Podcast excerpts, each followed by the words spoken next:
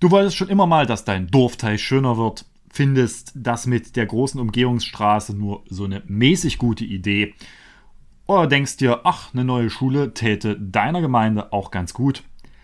Nur leider hat die Zahl der Unterschriften für das Bürgerbegehren nie ausgereicht. Ja, jetzt gibt's eine Lösung.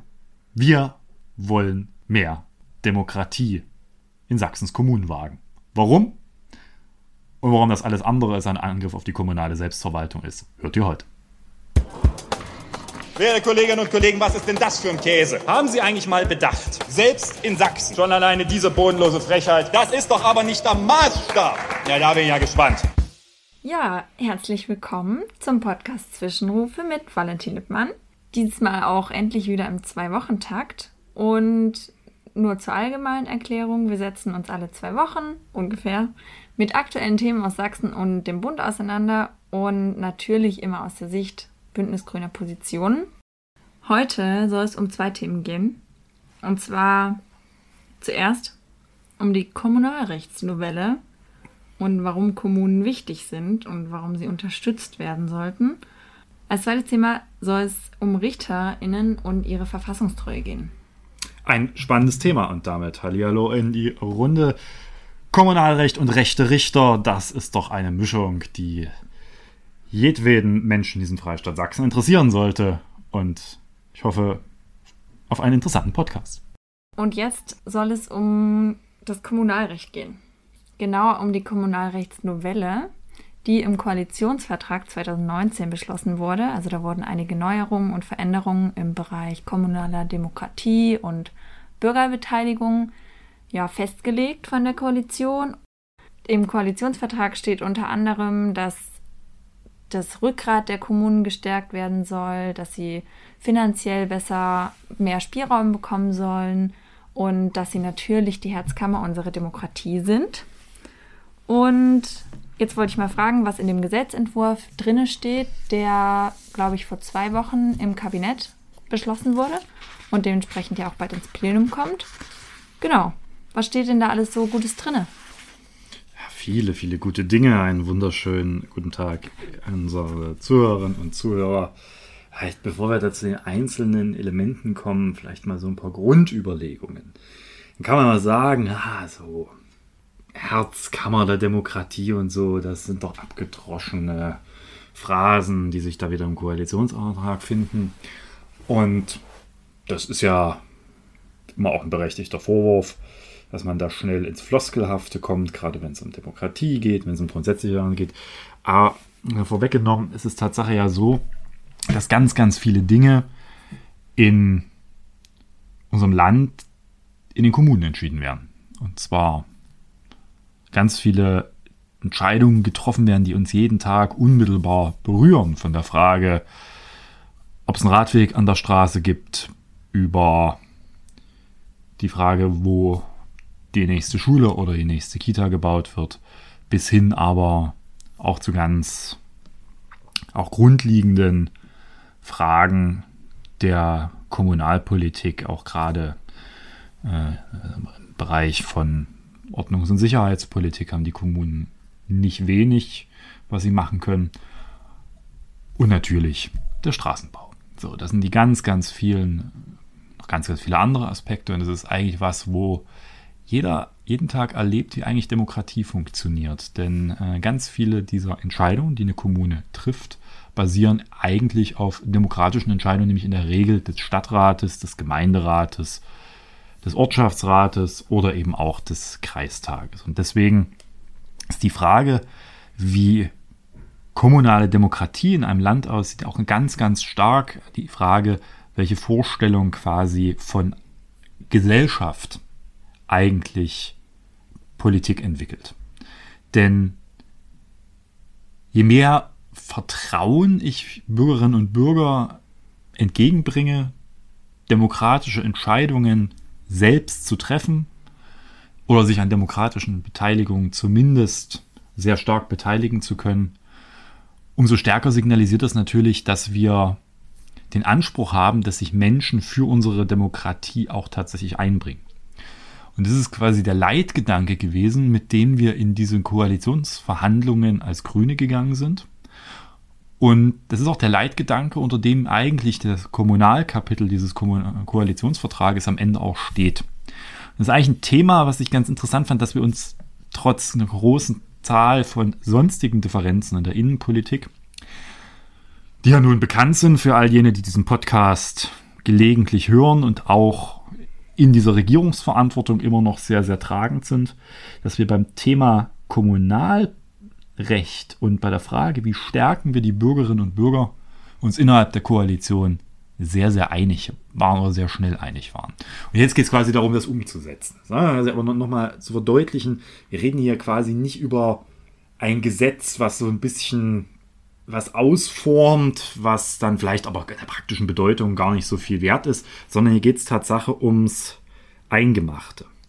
So, und Frage, welches Bild von Bürgerinnen und Bürgern haben wir? Geht es darum, ein mündiges Bild von Bürgerinnen und Bürgern zu haben oder eins, wo wir sagen, wir wollen am besten, dass die Bürgerinnen und Bürger die Finger weg von allem lassen, was mit Demokratie zu tun hat, was mit Entscheidungen zu tun hat. Wir haben uns als Koalition für den ersten Weg entschieden. Und das ist jetzt genau der Punkt, wo das, diese abstrakte Vorstellung in konkrete Gesetze geformt wird. Und das liegt jetzt vor. Da fallen mir ja so zwei Sachen ein. So, wenn es um mehr Bürgerbeteiligung geht, geht es ja auch oft darum, über direkte Demokratie zu sprechen und um Wege direkterer Demokratie, wenn man das so sagen kann. Und das Zweite, bei Kommunalpolitik ist ja in der Politikwissenschaft auch ein bisschen verrufen, dass es nicht so wichtig ist. Ähm, es geht ja meines meistens um Landes- oder Bundespolitik. Ähm, die meiste Kommunalpolitik ist ja ehrenamtlich. Mhm. Soll das so bleiben? Ich glaube, das, das sind jetzt zwei Fragen, die, die, die quasi erstmal voneinander sehr losgelöst zu betrachten sind, wo sie vielleicht ein bisschen was miteinander zu tun haben. Es gibt so drei, drei Säulen, die wir jetzt auch innerhalb dieser sogenannten Kommunalrechtsnovelle, so heißt das nochmal sperrig technisch, mh, hm, angehen. Das eine ist die Stärkung der Entscheidungs- und Beteiligungsmacht der Bürgerinnen und Bürger. Das zweite ist die Stärkung der gewählten Kommunalparlamente. Es sind ja keine klassischen Parlamente, auch im übrigens staatsrechtlichen Sinne sind es keine Parlamente, sondern sogenannte Hauptverwaltungsorgane Hauptorgane. In dem Fall der Gemeinde, also eher so ein Teil der Verwaltung, allerdings äh, gewählt. Hm, aber quasi die Stärkung der gewählten Vertreterinnen und Vertreter gegenüber auch beispielsweise dem gewählten Bürgermeister, der gewählten Oberbürgermeisterin oder dem gewählten Landrat, die in Sachsen traditionell eine sehr starke Macht haben. Und das Dritte ist aber auch die Frage der Professionalisierung von Kommunalpolitik. Das ist die dritte Säule, die dahinter steht. Und im Kern geht es immer darum, die kommunale Demokratie zu stärken mit allen drei Stellschrauben, an quasi alle drei Punkte auch zu verbessern. Und ich fange, glaube ich, mal mit dem an, was für viele Bürgerinnen und Bürger das Interessante ist. Wir haben uns also bewusst entschieden, wir wollen die kommunalen Entscheidungsmöglichkeiten von Bürgerinnen und Bürgern verbessern und stärken.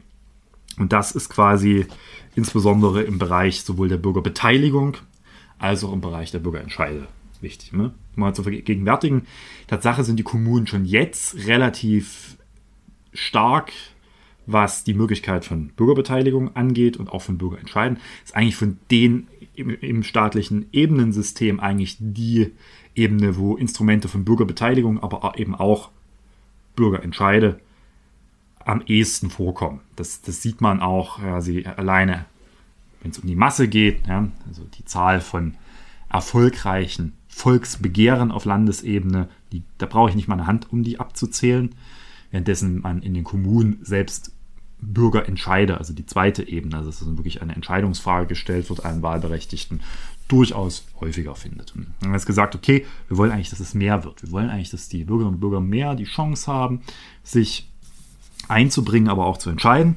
Und da, da nenne ich mal jetzt drei Beispiele, weil das ist eine ganze Vielzahl von kleineren Stellschrauben, an denen wir reingehen.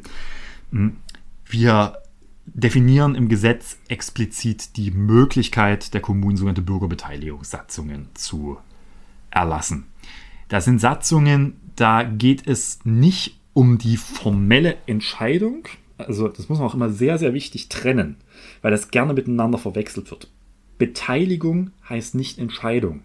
Weil es immer gerne auch in so einem mitunter auch bewusstes Missverständnis mündet, dass Menschen, die in einem Beteiligungsprozess involviert waren, am Ende sagen, ja, das war ja keine ordentliche Bürgerbeteiligung, weil es ist ja was anderes rausgekommen.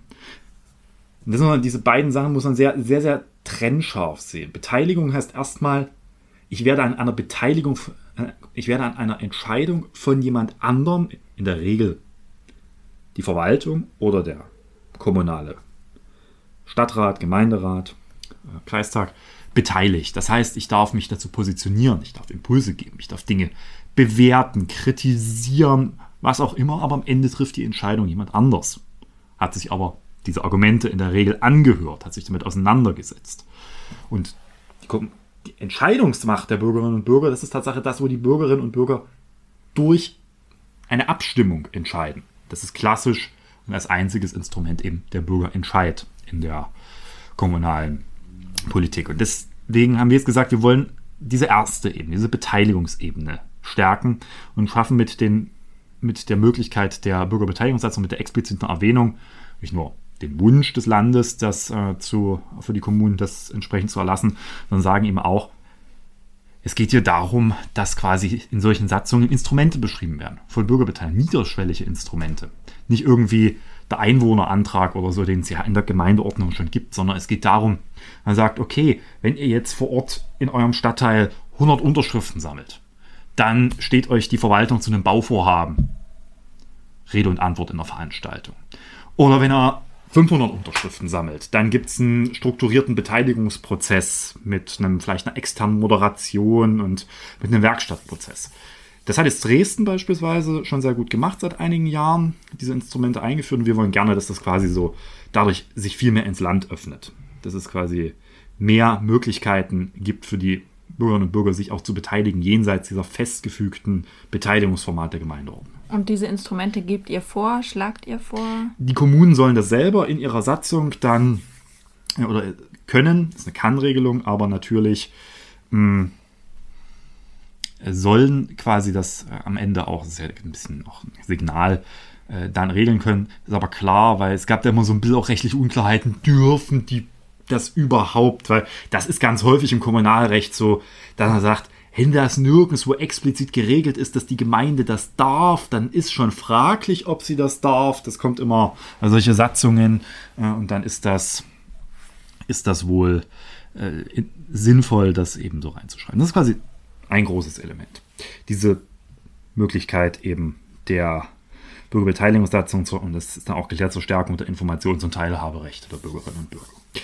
Das zweite ist, dass wir sagen, wir wollen die Hürden für Bürgerbegehren, also jetzt sind wir in der, tatsächlich in der Entscheidungsebene, also für die Bürgerentscheide senken.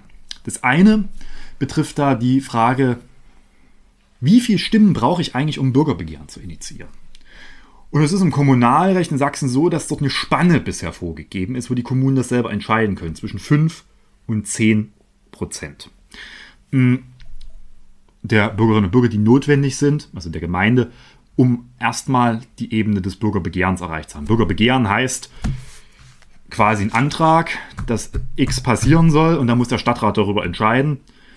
Und wenn das der Stadtrat dem nicht folgt oder anders umsetzt, dann kann ich mit einer Anzahl, entsprechenden Anzahl von Stimmen äh, dann auch, wenn ich die geliefert habe, dann äh, die Entscheidungsebene in Gang setzen. Das heißt, dann gibt es einen Bürgerentscheid. So. Äh, da haben wir bisher diese Staffelung und das ist an sich eigentlich vollkommen unlogisch. Warum soll ich in, also Dresden hat 5%, sich für die unterste Ebene entschieden, es gibt aber auch viele Gemeinden, die haben diese 10% Quorum. Warum soll ein Bürger oder eine Bürgerin, was weiß ich, in Panschwitz-Kucker eigentlich weniger wert sein für einen Entscheidungsprozess als in Dresden? Und alles ein Mensch, eine Stimme und Einwohner sagen, das muss doch überall gleich sein, dass ich mit derselben Anteil ein Bürgerbeteiligungs, äh, ein Bürgerbegehren initiieren kann. das vereinheitlichen wir jetzt auf 5%. Das ist, glaube ich, auch richtig und wichtig, denn die Antwort auf auch den natürlich schweren Zustand unserer demokratischen Verfassung in diesem Bundesland darf nicht weniger Demokratie sein, sondern muss ganz klar mehr Demokratie auch vor und damit äh, legen wir die Grundlage. Das andere trifft, wenn es zum Bürgerentscheid kommt, die zweite Hürde. Da gibt es das sogenannte Zustimmungsquorum. Das regelt, wie viele Menschen gemessen an der Gesamtbevölkerungszahl eigentlich mit Ja gestimmt haben müssen, damit dieses Bürgerbegehren oder damit dieser Bürgerentscheid erfolgreich war. Daran scheitern übrigens nicht wenige Bürgerentscheide. Das liegt momentan bei 25 Prozent der Wahlberechtigten in der Gemeinde. Und das ist insbesondere bei großen Gemeinden ein riesengroßes Problem. Es trifft sowohl die Landkreise als auch die kreisfreien Städte. Weil was, über was wird denn häufig abgestimmt? Beispielsweise über Bauprojekte, Straßenbauprojekte, große Straßenbauprojekte, Dresden, äh, Autobahn A17, oder man denke jetzt mal an die Königsbrücker Straße oder ähnliches. Das sind natürlich grundsätzlich Projekte von natürlich einer großen Bedeutung, aber in Dresden wird es genügend Menschen geben, die in Prolis sitzend mit der Königsbrücker Straße in ihrem Leben zweimal im Jahr zu tun haben. Einmal, wenn sie zum Flughafen wollen und einmal, wenn sie, was weiß ich was, äh, ihre Verwandten in Langebrück besuchen. Und dann entscheiden die aber quasi ja mit. Und denen ist es aber letztendlich relativ egal. Und deswegen ist es so schwer, weil die müssen ja, ne, das ist ja diese 25 Prozent, müssen zugestimmt haben von der Gesamtbevölkerungszahl. Das heißt, man kann durch nicht hingehen auch quasi verhindern, also Demobilisierung als Wahlstrategie, äh, dass so eine Entscheidung getroffen wird. Und das sagen wir, zumindest in den Kreisen und kreisfreien Städten wollen wir, dass das auf 15 Prozent abgesenkt wird, diese Hürde, um diesen Effekt etwas zu mindern. So, das klingt alles furchtbar technisch und das ist Prozente und so weiter. Und wir könnten jetzt das quasi fürs Land demnächst bei den Verfassungsänderungen wiederholen. Ziel ist aber, die Hürden zu senken. Die Hürden für Bürgerbeteiligung, aber vor allen Dingen für die Entscheidung der Bürgerinnen und Bürger möglichst weit nach unten zu bekommen. Aber eben auch nicht so weit nach unten, dass es am Ende äh, die ja immer noch zentrale Entscheidungsmacht, nämlich die gewählten Rätinnen und Räte, quasi entmachtet. Das ist klar, dass es eine Grenze haben muss. Und das ist quasi mal so diese erste große Säule, dieser erste große Flock, den wir jetzt mit dieser Kommunalrechtsnovelle eingeschlagen haben. Gut, das ist quasi jetzt die erste Säule, die du jetzt erklärt hast. Worum geht es denn bei den anderen beiden? Das andere, das ich ja schon beschrieben habe, da geht es darum, dass wir die gewählten Organe, also die vor allen Dingen die Kommunalparlamente, technisch gesehen, stärken. Und das ist Tatsache so, dass es dort eine Reihe von Diskussionen immer wieder gab. Naja, die Bürgermeister sind viel zu mächtig gegenüber den Stadträten, gegenüber den Gemeinderäten. Da wollen wir zumindest ein bisschen was dran drehen. Zum einen ist jetzt äh, klar, dass wir die Regelung haben, dass die Fraktionsbildung vereinfacht wird. Dass es quasi landesweit eine klare Regelung gibt, wann darf ich eine Fraktion bilden in einem Rat.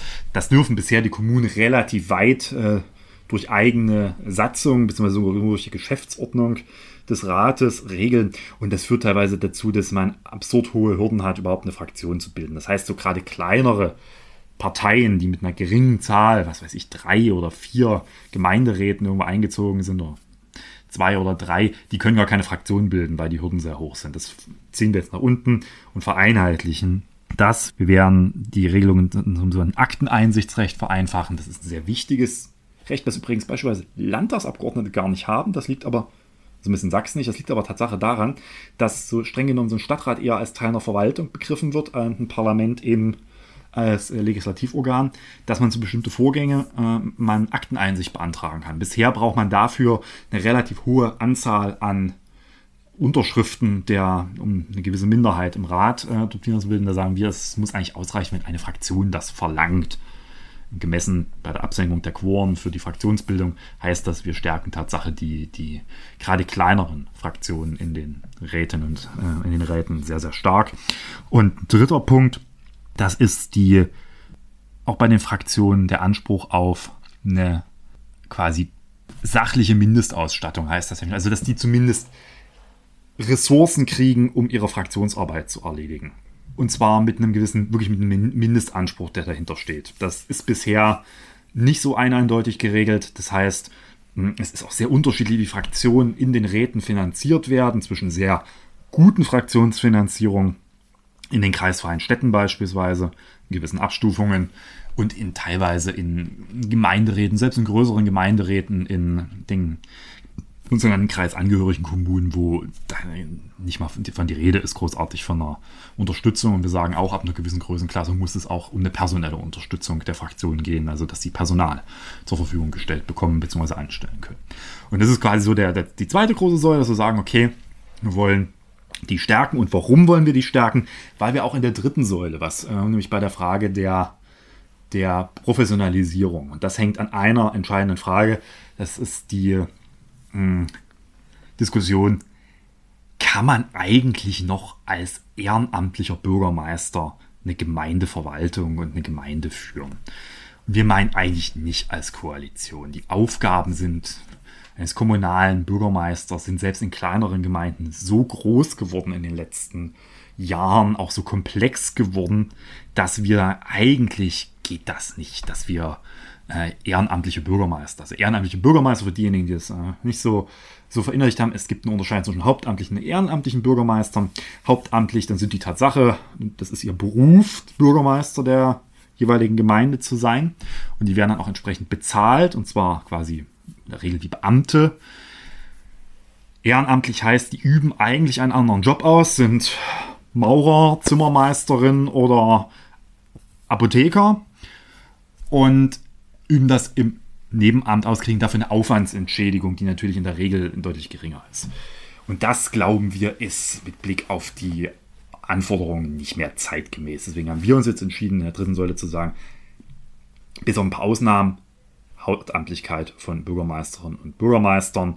Das heißt, die werden auch ordentlich dafür bezahlt. Das ist klar, dass sie auch dann für die Verantwortung entsprechend auch äh, was kriegen. Und die Gemeinde kann unter bestimmten Voraussetzungen davon abweichen, dann muss sie es aber Tatsache selber beschließen, dass der Bürgermeister nicht hauptamtlich ist. Und dann quasi so, ne? da haben wir quasi diesen Kontrapunkt, wenn der Bürgermeister hauptamtlich ist, dann müssen wir halt eben auch die Fraktion stärken. Und das ist ein Gesamtpaket. Und ja, dieses Gesamtpaket gefällt nicht allen. Warum denn nicht? Naja, es ist natürlich zum einen für die Bürgermeisterinnen und Bürgermeister, die bereits hauptamtlich sind, die haben jetzt nicht viel davon aber die haben, äh, sehen natürlich, oh Gott, unsere Gemeinderäte, die kriegen jetzt Rechte und so weiter, was soll ich denn damit anfangen, noch mehr? Und die sind mir doch eigentlich jetzt schon zu mächtig, aus Sicht einiger. Deswegen haben auch die kommunalen Spitzenverbände hier, wie das dann immer so schön heißt, das sind also quasi die Vertretungen der Bürgermeisterinnen und Bürgermeister, der Sächsische Städte- und Gemeindetag, quasi, also die vertreten die kommunale Ebene, allerdings sind sie im Wesentlichen bestückt durch die Bürgermeisterinnen und Bürgermeister und der Sächsische Landkreistag, das ist das Äquivalent zu den Landräten. Da gab es einen großen Aufschrei über diese Kommunalrechtsnovelle. Ich habe mich ein bisschen gewundert, weil da stand viel im Koalitionsvertrag zu. Also, wenn man sehen, so ein Koalitionsvertrag, der ist unterschiedlich detailreich. Zu den kommunalpolitischen Sachen waren sehr viele Details geregelt. Wir haben ja auch mit der kommunalen Ebene dort verhandelt. Also da waren ja auch Vertreterinnen und Vertreter dabei. Sowohl in den Facharbeitsgruppen saß ich einer Riege von glaube, mindestens zwei Oberbürgermeisterinnen gegenüber, als auch in der großen Verhandlungsrunde waren der SSG-Präsident und der SLKT-Präsident da. Und deswegen war ich ein bisschen verwundert, dass jetzt plötzlich dieser Riesenaufschrei kam. Wir haben uns dann mit denen zusammengesetzt, auch nochmal, haben geguckt, was, wo ist jetzt hier eigentlich die Verwunderung. Und in der Tat äh, haben sich ein paar Dinge als sehr überspitzt auf der einen Seite, ja, zu auch ein paar Zwischenüberlegungen auch unsererseits äh, als nicht so praktikabel erwiesen. Und wir sind da jetzt auf einem guten Weg. Entscheidend ist aber, dass äh, ganz klar auch wir als Koalition ganz klar machen, wir haben eine Vorstellung von Demokratie in den Kommunen. Und ja, das wird für einige schmerzhaft werden, dass äh, es einfacher wird, Demokratie in der Kommune zu leben, Ideen zu verwirklichen, Gemeinwesen zu gestalten. Aber das ist genau unser Ziel. Und daran hoffe ich, werden wir auch festhalten. Dann würde ich mal zum zweiten Thema kommen. Mhm. Bevor du zum zweiten Thema kommst, habe ich noch ein i-Tüpfelchen zur Kommunalrechtsnovelle. Für die Konnoisseurinnen und Konnoisseure des Wahlrechtes. Wir nutzen diese Kommunalrechtsnovelle auch dazu, eine kleine Änderung mit großer Wirkung im Kommunalrecht zu vollziehen. Kommunalwahlrecht. Das Sitzzuteilungsverfahren nach de Hond fällt ja, jetzt äh, einige das ist genau was. Das ist genau. Hm. Im Kern geht es da, diejenigen, die jetzt äh, sich seltener mit Wahlrecht beschäftigen, um die Frage, wie wird eigentlich aus einem Stimmergebnis bei einer Kommunal- oder generell bei Wahlen die Sitzverteilung berechnet. Es ist ja nicht so, dass das aufgeht, indem man einfach die Prozente, die eine Partei hat, mit einem Dreisatz multipliziert, dann bleiben ja immer Reste und so weiter.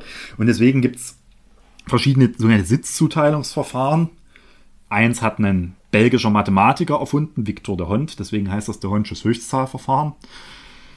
Äh, gibt es zwei andere Systeme, im Wesentlichen noch in der deutschen Wahlrechtslandschaft äh, das Herr Niemeyer-Verfahren, das äh, lange Zeit auch ähm, gerade für den Deutschen Bundestag angewandt wurde und dann jetzt eigentlich der, der Standard, auf den man sich geeinigt hat, da ähm, das Sitzzuteilungsverfahren nach äh, Saint-Lagu-Scheppers.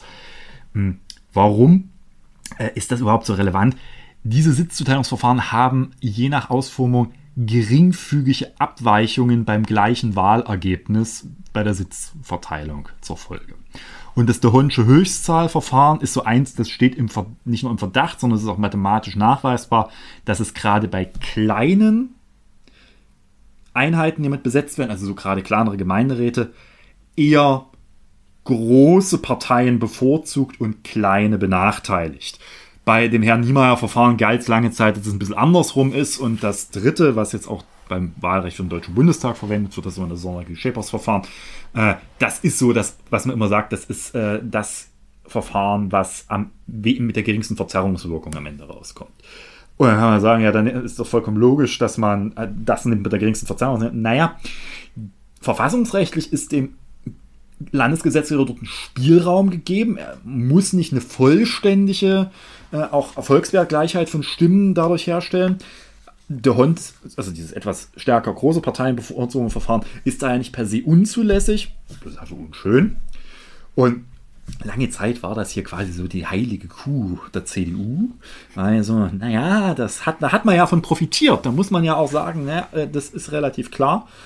Übrigens, in der Landtagsgeschäftsordnung steht das immer noch drin, weil da haben wir sie nicht überzeugen können von, dass das dort fällt. Aber jetzt im Kommunalrecht fällt und das wird gerade dazu führen, dass die kleineren Parteien bei kleineren Gemeinderäten insbesondere äh, durchaus eher eine Chance haben, Sitz zu bekommen oder einen Sitz mehr zu bekommen. Warum ist das so gekommen? Naja, mittlerweile, ja, ich meine ganz offen, hat auch die CDU im Vergleich zu leider der AfD, aber auch den Freien Wählern längst nicht mehr die kommunale Machthoheit mit ihren Ratsfraktionen, dass sie nicht auch selber von dieser Regelung ein Stück weit profitieren könnte. Ja, sehr praktisch. Dann war es das erstmal zum Kommunalrecht. Vielleicht kann man ja auch irgendwann mal über ein, äh, eine Wahlrechtsreform auf Bundesebene sprechen in diesem Podcast. Das hoffe ich sehr, weil wenn das die Ampelkoalition nicht hinkriegt, dann haben wir ein erhebliches Problem. Eigentlich sitzen da jetzt drei Parteien, die sich einig sind, dass wir eine Lösung für das Problem brauchen. Und die Lösung liegt ja auf der Hand.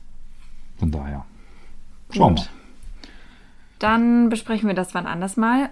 Als zweites Thema würde ich gerne mit dir über RichterInnen reden. Und zwar hat Anfang November der MDR über Facebook Kommentare geschrieben. Und zwar ging es da konkret um einen Fall einer Meißner Amtsrichterin, die sich auf Facebook mehrfach über den Islam geäußert hat und geschrieben hat, der Islam sei keine Religion. Bei einem zweiten Fall geht es um Jens Meyer, einen inzwischen ehemals Abgeordneten äh, der AfD, der bis September im Bundestag saß, der unter anderem vom sächsischen Verfassungsschutz als Rechtsextremist eingestuft ist. Beide sind Richter oder Richterin und haben sich möglicherweise verfassungsfeindlich geäußert. Das entscheiden vielleicht dann Gerichte noch. Wie geht man denn mit solchen RichterInnen um? Das ist ein in der Tat sehr kompliziertes Terrain.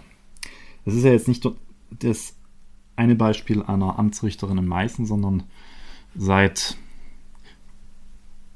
der Kuriosität des Wahlergebnisses vom 26.09 in der die Schwäche der CDU dazu geführt hat, dass die AfD im ländlichen Raum ihre Wahlkreismandate gewinnen konnte, hat dies eine auch für die sächsische Justiz etwas unschöne Folge gehabt, nämlich dass in der Folge dessen, dass die Landesliste der AfD nicht mehr gezogen hat, Herr Richter Meyer zwischenzeitlich Bundestagsabgeordneter Mayer, die Chance hat, in den Richterdienst zurückzukehren. Und auch da ist ja die Frage diskutiert worden, geht das überhaupt? Können wir hier einen im Verfassungsschutz ja auch als solchen benannten Rechtsextremen im Richterdienst dulden? Und meine Haltung ist da ganz klar. Nein, natürlich kann man das nicht.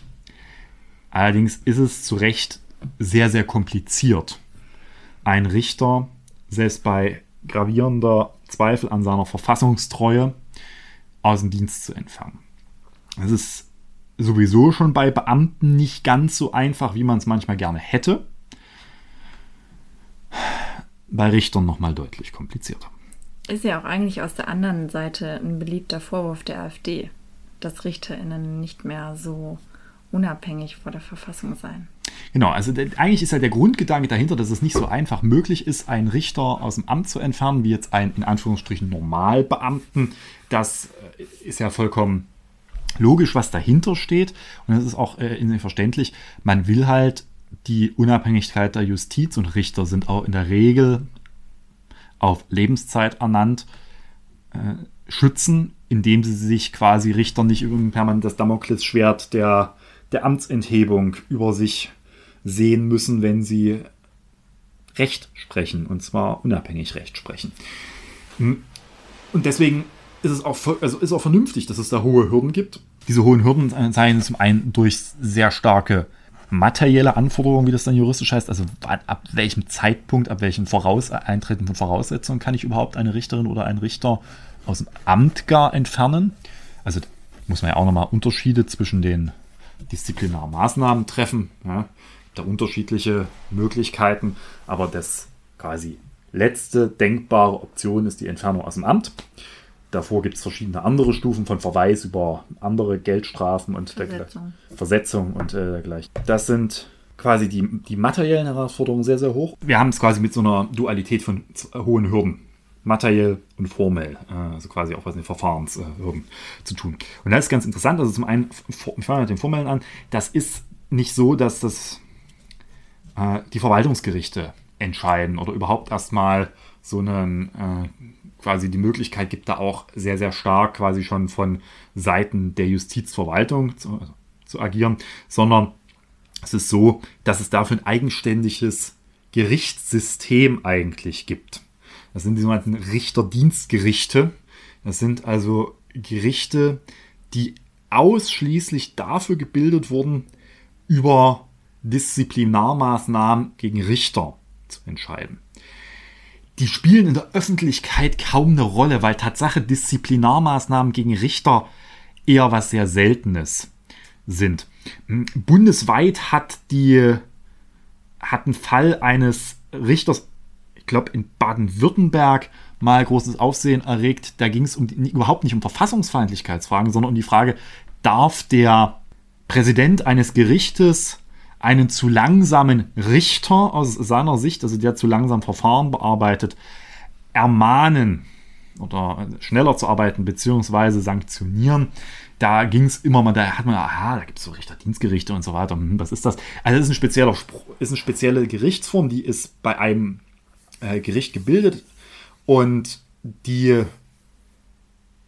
sind quasi zuständig über mögliche Verfehlungen ihrer Kolleginnen und Kollegen zu richten. Und das gibt es quasi in dem Instanzenzug. Da gibt es dann auch quasi eine höchstinstanzliche äh, Möglichkeit, also auch quasi die Möglichkeit, dann mit entsprechender Beschwerde bzw. Äh, Berufung dann in die nächste Instanz zu gehen und sich dagegen auch zur Wehr zu setzen. Und diese, also das ist schon mal ein spezie sehr spezielles Verfahren. Da gibt es auch quasi Hürden, wer überhaupt die Anträge stellen kann.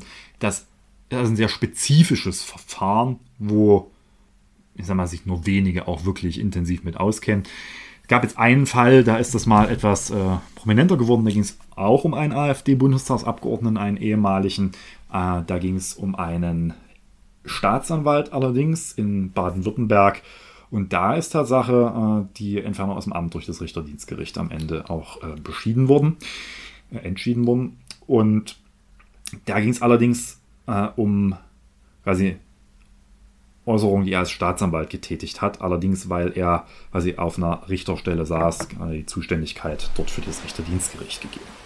Und dann gibt es quasi neben diesem spe sehr speziellen formellen Verfahren, was alles andere als einfach äh, strukturiert ist, gibt es auch sehr hohe formelle, äh, sehr hohe materielle Hürden. Und die liegen eben daran, dass ich quasi sehr stark nachweisen muss, dass es Belege dafür gibt, dass der Richter seine Verfassungstreue verletzt hat. Und das muss ich sehr akkurat auch nachweisen können. Das ist nämlich auch nicht immer, ist alles, was aus unserer Sicht zu Recht widerwärtig ist, automatisch verfassungsfeindlich. Und das erfordert auch eine sehr präzise Nachweise.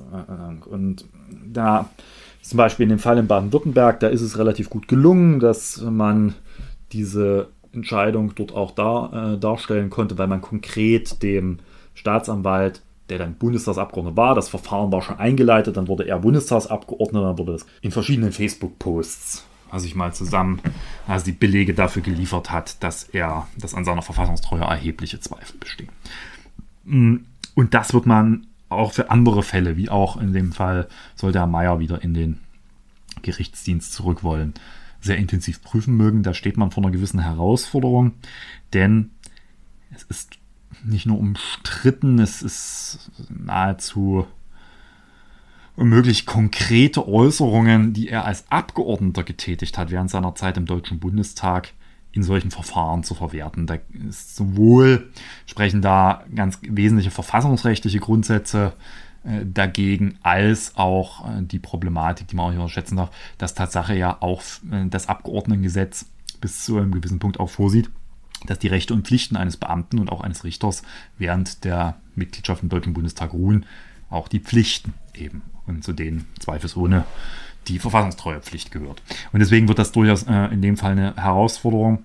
Aber, und das ist jetzt quasi mal zusammenfassend, keiner weiß, ob überhaupt darüber jemand da irgendwas entscheiden muss, weil es ist auch jetzt im zweiten, also im Fall Meyer durchaus so, dass dort erstmal ein Antrag gestellt werden muss von ihm, wieder in den Richterdienst oder in den öffentlichen Dienst zurückzukehren.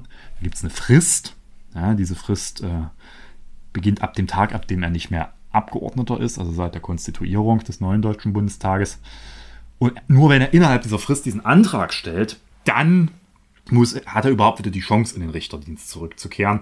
Und er hat dann auch nicht den Anspruch auf dieselbe Verwendung wie vor seinem Mandat. Also da hat er quasi jetzt nicht äh, sagen, ich saß in dem Spruchkörper und äh, da will ich jetzt zurück, sondern er hat natürlich einen Anspruch auf seine entsprechende Besoldung wieder, aber er kann jetzt nicht äh, frei aussuchen, wo er hin will. Das ist dann entsprechend der Gerichtsverwaltung dann obliegend. Und ob dieser Antrag gestellt wird, weiß keiner. Es ist durchaus interessant, dass wir einer Zeitung entnehmen konnten, dass wohl die AfD-Landtagsfraktion überlegt, Herrn Mayer als parlamentarischen Berater anzustellen. Dann wäre das für ihn aber die sehr klare Entscheidung, dass er nicht zurück will und dann würde sich auch kein Richterdienstgericht damit jemals beschäftigen müssen. Das vielleicht mal so grob, äh, wirklich grob, weil die Feinheiten sind noch viel, viel komplizierter und verästelter äh, in dem ganzen Bereich, die da eine Rolle spielen. Also zusammengefasst, alles andere als einfach, hohe Hürden, aber es ist nicht ausgeschlossen, dass man unter bestimmten Voraussetzungen auch einen verfassungsfeindlichen Richter, und Herr Mayer steht ja als Rechtsextremist im Verfassungsschutzbericht, auch im Zweifel aus dem Dienst entfernen kann. Gut, dann schauen wir mal, wie Jens Mayer sich da entscheidet und wie das Verfahren um die Amtsrichterin in Meißen weitergeht. Und sind dann heute am Ende angekommen, würde ich vorschlagen. Ich habe noch eine Frage und zwar, ob du ein Mitbringsel hast. Ja, tatsächlich ein Mitbringsel, ein Thema, über das wir heute auch hätten reden können, aber ausgespart haben, weil da gibt es eine eigene Veranstaltung zu, ist eines, was nahe liegt, der 10. Jahrestag der Selbstenttarnung des NSU ist in diesen Tagen etwas, wo natürlich auch die Frage ist, was haben wir gelernt aus den Verfehlungen der Sicherheitsbehörden? Wie sieht es aus um die Aufklärung des NSU-Skandals?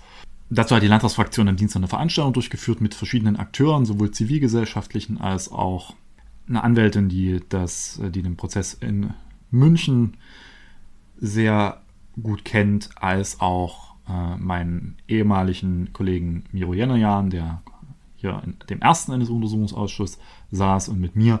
Und wir unterhalten uns da äh, sehr umfassend über die Frage des Stands der Aufklärung, der, der grauen und blinden Flecken, der Folgen auch für die Sicherheitsarchitektur in Deutschland, der Umgang mit den Opfern. Das Ganze ist auf YouTube zu finden äh, und da könnt ihr dann mal reingucken. Auch das wäre natürlich ein geeignetes Podcast-Thema gewesen. Genau. Ja, dann eine schöne Woche allen. Danke fürs Zuhören. Und bis demnächst. Tschüss.